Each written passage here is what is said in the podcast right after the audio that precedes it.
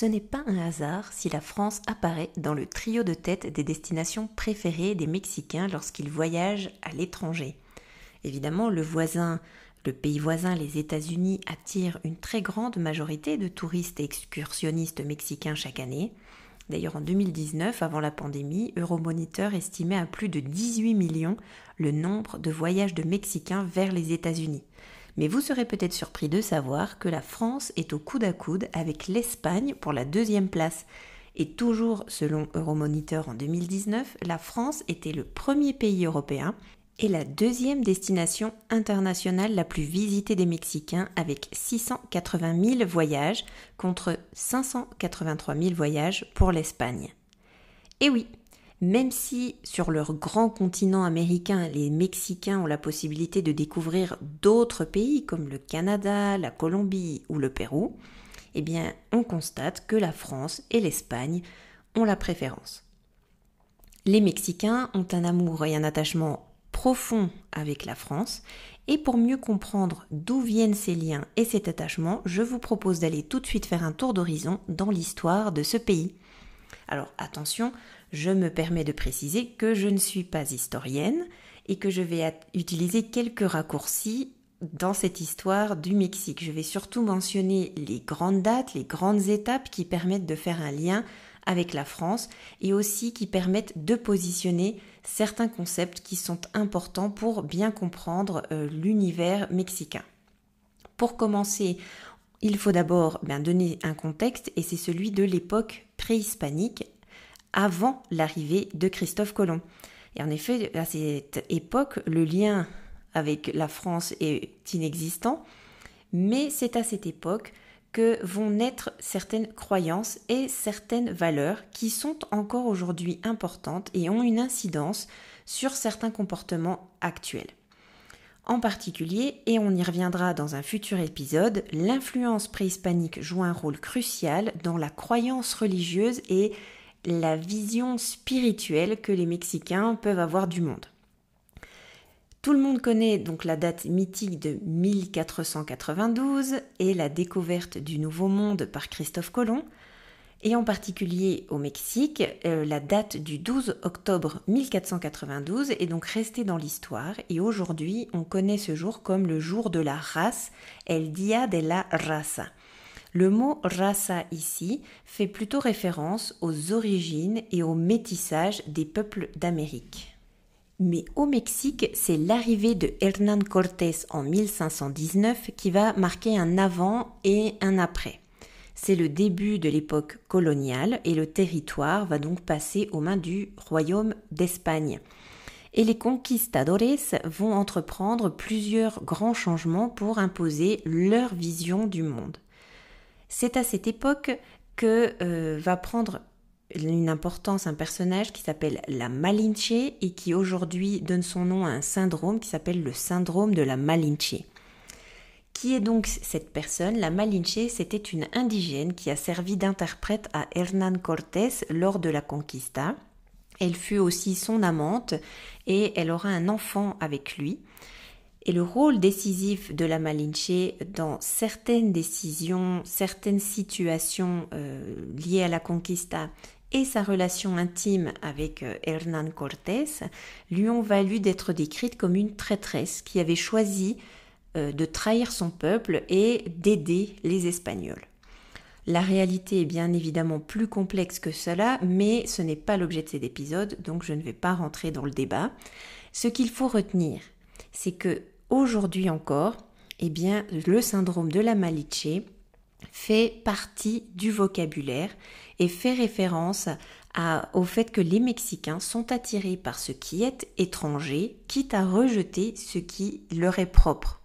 Et en termes de marketing, c'est très important puisque les Mexicains vont donc valoriser plutôt des produits, des choses qui viennent de l'extérieur, qui viennent de l'étranger, en particulier pour la France, quand on parle de produits cosmétiques par exemple, les Mexicains vont valoriser le fait que ces produits soient faits en France. Donc l'image des produits étrangers par exemple sont un gage de meilleure qualité mais aussi de statut social et vous verrez au travers d'autres épisodes que ces euh, sujets de qualité statut social reviennent relativement souvent. Je vais maintenant faire un énorme bond dans l'histoire pour arriver à l'année 1821 qui marque l'indépendance du Mexique. Alors pour la petite note culturelle, la fête nationale mexicaine se célèbre dans la nuit du 15 au 16 septembre avec évidemment des feux d'artifice mais aussi une cérémonie qui s'appelle le grito.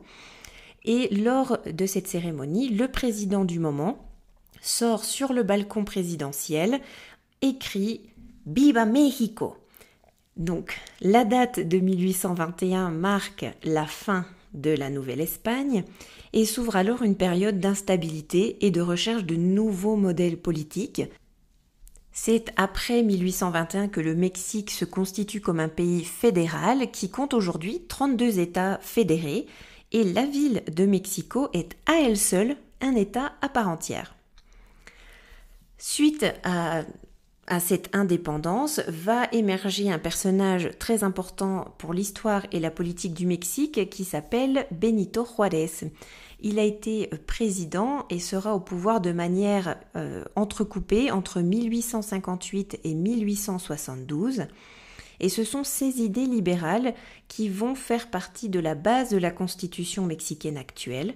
Et ce personnage ben, nous intéresse d'autant plus qu'il était au pouvoir lors de l'intervention française de 1863. Nous y sommes. Le Mexique endetté euh, décida de cesser de payer sa dette extérieure et ceci conduit la France à envoyer ses troupes et puis Napoléon III en profitera pour nommer à la tête du pays Maximilien de Habsbourg. Le nouvel empereur fera construire un des seuls châteaux du Mexique, le château de Chapultepec, qui se trouve en plein centre de la ville de Mexico. Et ça explique pourquoi les Mexicains sont très intéressés à visiter les châteaux en France, parce qu'il n'y en a pas ou très peu au Mexique.